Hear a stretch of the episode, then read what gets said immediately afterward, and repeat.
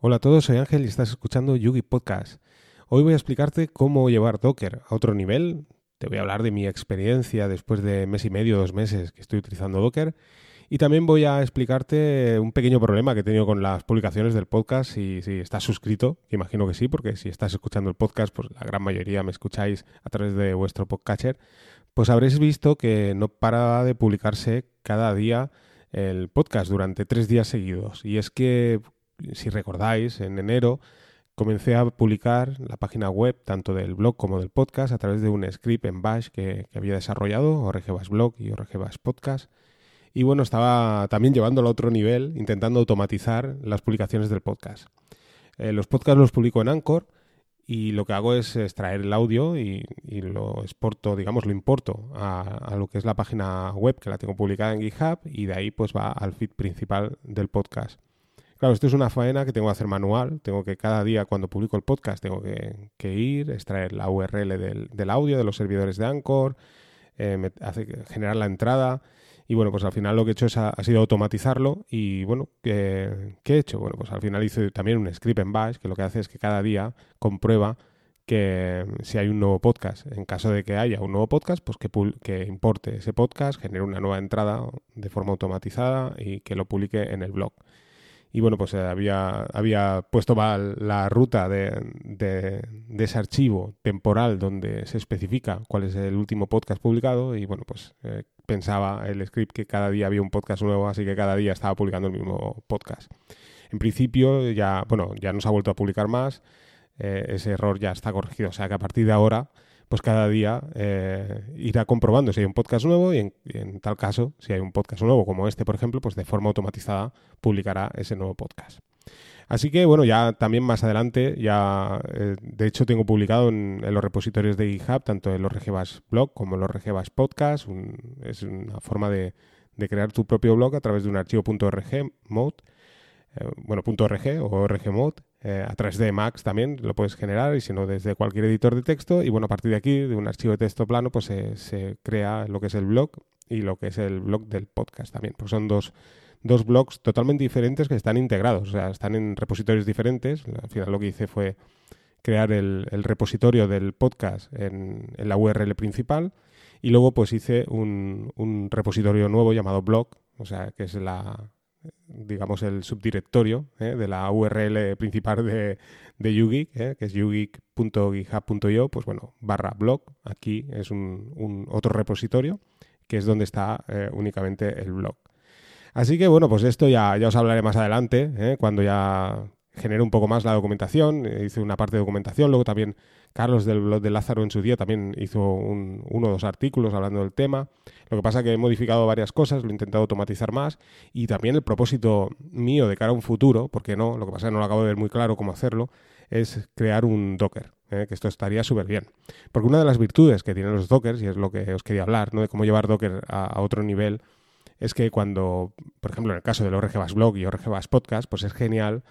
Eh, como experiencia, pues es muy positivo a la hora de, montar algún tipo de servicio. ¿eh? No os voy a hablar de los RGBAS Podcast o RGBAS Blog, sino, por ejemplo, no sé, montarte un Nextcloud, pues está bien, ¿no? El conocer un poco todo el proceso de, montaje de este servicio, ¿no? O sea, te, montas por una parte el servidor web, te montas por otra parte la base de datos, por otra parte, pues a lo mejor necesita PHP, vas instalando todo aquello que, necesitas. Y bueno, pues a veces funciona, a veces no funciona, tienes que buscar el error, vas, vas probando cosas. Está bien como experiencia, la verdad es que es muy positivo porque se aprende muchísimo, entiendes bien el funcionamiento de cómo lo, que se necesita para que funcione un servicio, por ejemplo, como puede ser Nextcloud. Pero sí que es cierto que una vez lo haces una vez, lo haces dos, lo haces tres, pues al final eh, buscas un método más sencillo.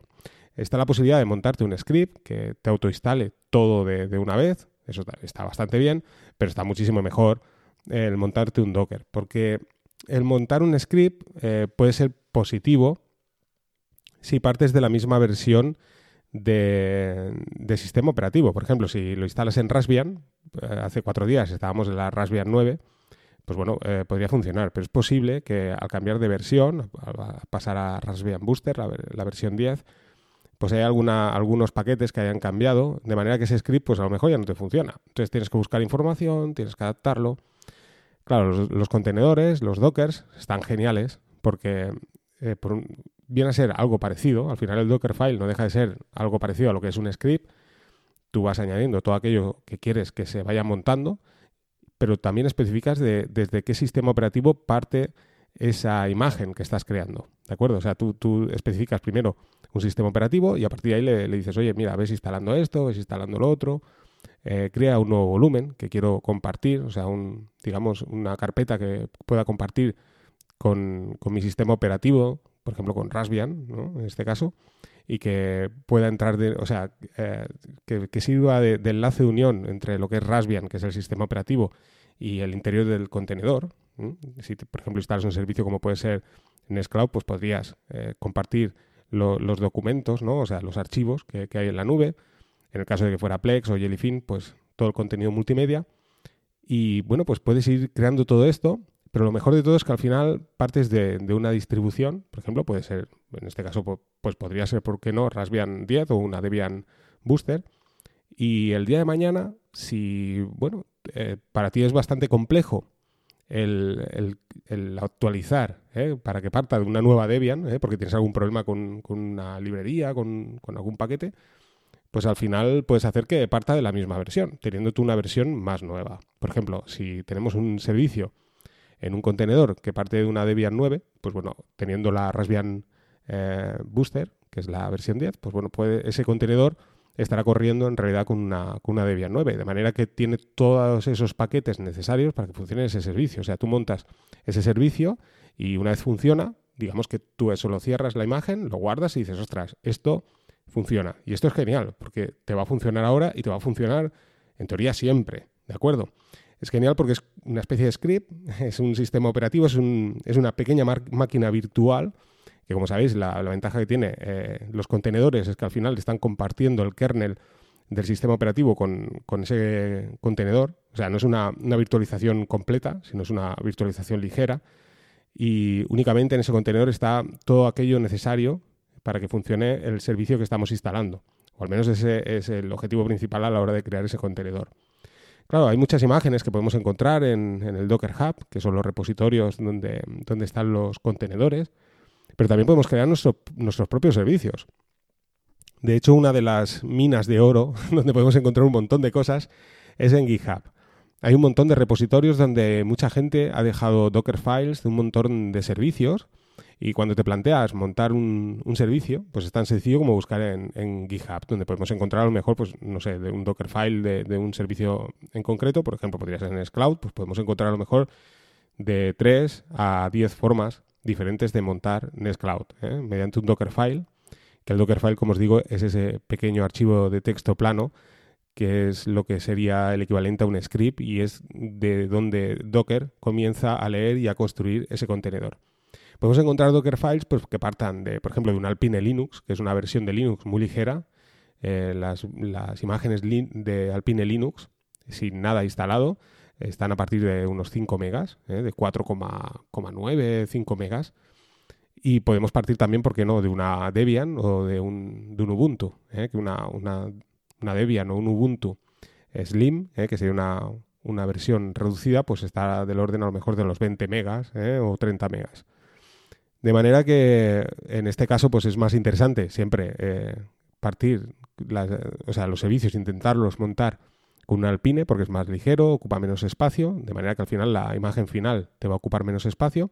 Pero bueno, si, si te, resulta muy complejo, porque sí es cierto que hay muchos paquetes que están disponibles, por ejemplo, para Ubuntu, para Debian, en cambio no están todavía disponibles para Alpine Linux, pues bueno, eh, siempre lo puedes montar pues con una Ubuntu o con una Debian, lo que pasa es que tienes que tener en cuenta que siempre te va a ocupar mucho más espacio.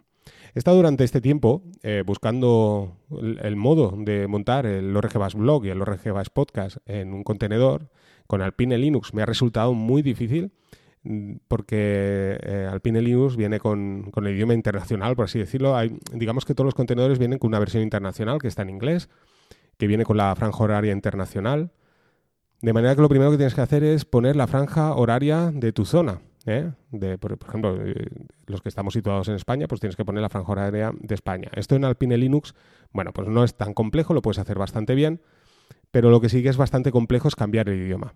Eh, Orgebas Blog o Orgebas Podcast a la hora de publicar lo que hace es consultar a través de un script en bash, consultar la fecha del día de hoy, por ejemplo, y lo acaba escribiendo en la página web. Claro, eh, si, si utilizo esta versión internacional lo que hace es escribir la fecha en inglés. La versión de Raspbian, donde ahora mismo estoy publicando, porque ahora mismo lo tengo en la Raspberry 4 y está funcionando el, mediante un el repositorio que está publicado en GitHub. ¿eh? O sea, a partir de ahí, pues lo está haciendo, claro, lo está haciendo en castellano sin ningún tipo de problema. En cambio, al Pine Linux, pues la verdad es que es bastante complejo el cambiar el idioma, ¿eh? pero no solo al castellano, sino cualquier otro idioma. Hay varios métodos de encontrar en Internet, pero no me ha funcionado ninguno. Así que, bueno, también desde aquí al podcast, si alguno de vosotros habéis conseguido cambiar el idioma castellano de Alpine Linux, pues oye, os agradecería que me pasarais cómo hacerlo, porque la verdad es que ya os digo, ¿eh? dedico tiempo, la hora, no hay ningún problema, ¿eh? la puedes poner en, hora local sin ningún tipo de problema, pero el tema del idioma es bastante complejo. No sucede así en el caso de Ubuntu o Debian, ¿eh? que también me parecía bastante complejo, pero al final era tan sencillo como algo que no, no, solemos hacer nadie, o bueno, la, gran mayoría.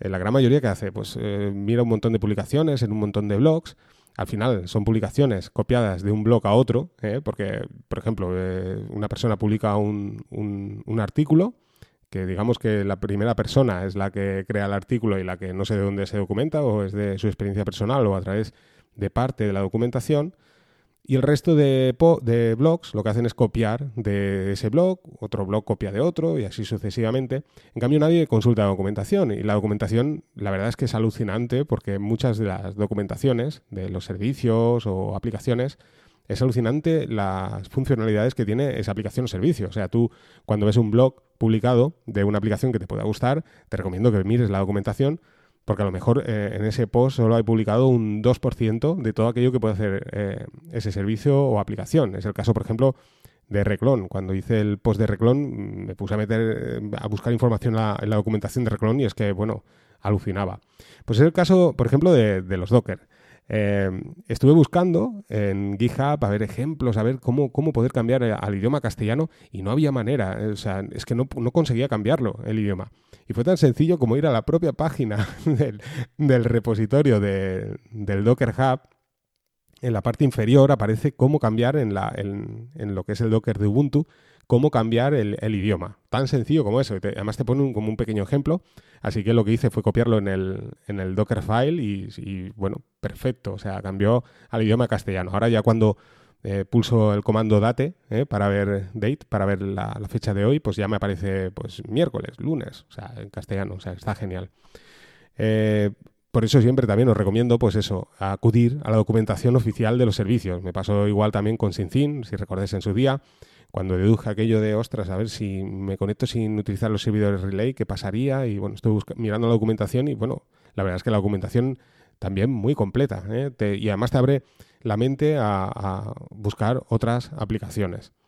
Así que bueno, no sé si extenderme mucho más, ahora llevamos ya pues casi los 14 minutos, pero es un poco, quería explicaros un poco la experiencia. La verdad es que, eh, como os decía en GitHub, pues podemos encontrar un montón de repositorios, un montón de ejemplos de Docker Files, donde puedes encontrar cómo, cómo construir tus contenedores. Y os, voy a hablar, voy a aprovechar y os voy a hablar de uno de los contenedores que además lo voy a publicar aquí, en el, es el último que, he montado, que es el eh, Code Explorer. Si recordáis, es un servicio que, os hablé hace muchísimo tiempo. Es un servicio que corre gracias a, PHP. Y bueno, pues eh, ya lo había instalado en su día, muy sencillo de instalar. Al final, pues necesitas un servidor web, necesitas PHP y ya está. ¿eh? Y lo pones ahí y funciona. Es, genial porque es un explorador de archivos, muy ligero, no es tan pesado, por ejemplo, como Nextcloud, y te permite navegar entre las carpetas. Pues bien, eh, como os decía, la ventaja que tiene el Docker es que una vez que, has dedicado ese tiempo a montar ese, servicio, pues yo, por ejemplo, Code Explorer, pues igual lo, he montado pues como 10 o 15 veces. Al final, pues esas 10 o 15 veces, cada vez que, me tengo que poner a montar ese servicio, sé qué parte de, de, esto que os digo. O sea, que al final es un servidor web con un PHP y listo, ¿no? Pero sí es cierto que muchas veces ni te acuerdas del usuario de contraseña o tienes que, pensar, ostras, ¿qué era con PHP? ¿Esto cómo funcionaba? ¿no?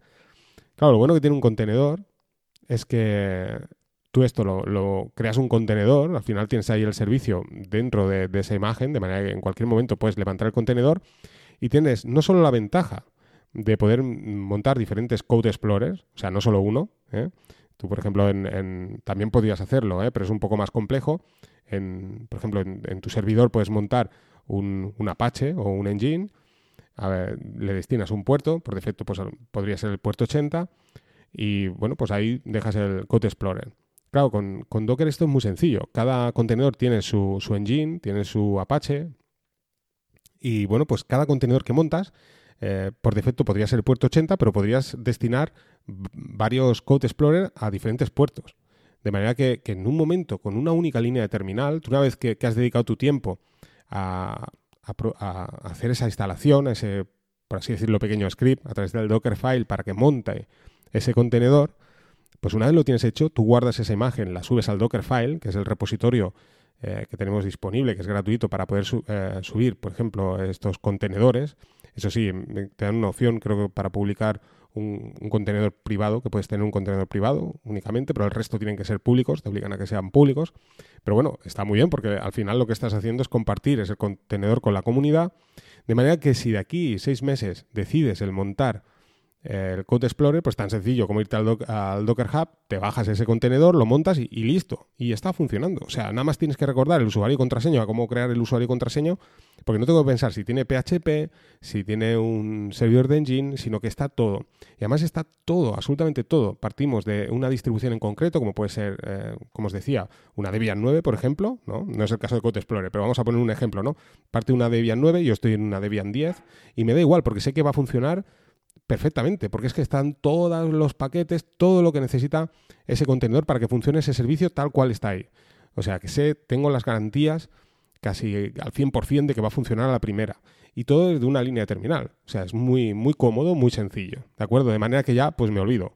Eh, dejo ese contenedor en el, en el, Docker Hub, lo tengo ahí disponible y cuando lo, necesita, lo necesite lo descargo y tengo ese servicio corriendo por el puerto que yo desee. Así que es una cosa genial. ¿eh? Los contenedores eh, en este aspecto pues son una pasada. Como os decía, puedes instalar lo que tú quieras. Eh, tengo que deciros que las, eh, por ejemplo, las, tenemos, claro, cada contenedor funciona como, como os comenté también en algún que otro podcast. cada contenedor tiene su arquitectura. No es igual el montar un contenedor en una Raspberry que tenga arquitectura de un procesador de 64 bits, no te va a funcionar. ¿Por qué no te va a funcionar? Pues porque aunque parte, por ejemplo, de una misma Debian, pues los paquetes, eh, en este caso, de esa Debian 10, por ejemplo, pues igual eh, los paquetes que tiene dentro instalados están para arquitectura de 64 bits, no para arquitectura ARM, de manera que no te va a funcionar. También es posible que determinados servicios, eh, es probable que a la hora de instalar ese servicio, pues no haya un paquete en concreto que no esté, por ejemplo, para ARM, ¿de acuerdo? Pues esto puede pasar. De manera que en este caso pues tendríamos que buscar otra forma alternativa de poder instalar ese servicio si queremos instalarlo en arquitectura ARM. Pero os puedo decir que el, aproximadamente el 60 o un poquito más del 60% de todos los Docker files que instalas para 64 bits a la hora de construir esa imagen, si lo construyes para ARM, casi con toda seguridad que encuentras todos los paquetes, como os digo, tanto para 64 como para ARM, de manera que podría ser un Dockerfile, digamos, multiprocesador, ¿de acuerdo? Puede funcionar en todas las arquitecturas. Lo mismo sucede con la arquitectura de 32 bits, ¿eh? también lo, he probado y también funciona. O sea, normalmente eh, esos Dockerfiles pues, son compatibles con todo tipo de arquitectura. Eh, no sucede así, por ejemplo, en el caso de, Alpine Linux. Alpine Linux es un, poco, un poquito más delicado. Puede ser que haya determinados paquetes que, que sí que lo encuentres para 64 bits, en cambio, pues para ARM pues no están disponibles. Y es ahí cuando tú utilizas un, Dockerfile que parte de un Alpine Linux que te puedes encontrar con, un problema. ¿De acuerdo? Digamos, es entre comillas un poquito, no es que sea más incompatible, pero quiero decir que hay, hay paquetes que para 64 bits los tienes, como es por ejemplo el caso de SyncIn, ¿vale? O sea, tú puedes partir una, o sea, instalar un Alpine Linux eh, que parta con arquitectura 64 bits y puedes instalar el paquete de SyncIn, o sea, puedes instalar un SyncIn y lo puedes hacer correr y funciona perfectamente, SyncIn. En cambio, pues para ARM, pues actualmente, por ejemplo, ARM 32 bits no hay, eh, no hay ningún paquete de SyncIn actualmente, ¿de acuerdo? Entonces, claro, si tú, por ejemplo, quieres montar un servicio eh, con Alpine Linux, así, eh, digamos, entre comillas, a palo seco, porque sí que hay modo de hacerlo, ¿eh? Con Alpine Linux también instalas SyncIn, pero bueno, digamos, siguiendo el patrón estándar, por así decirlo, pues te va a dar un error a la hora de crear ese contenedor.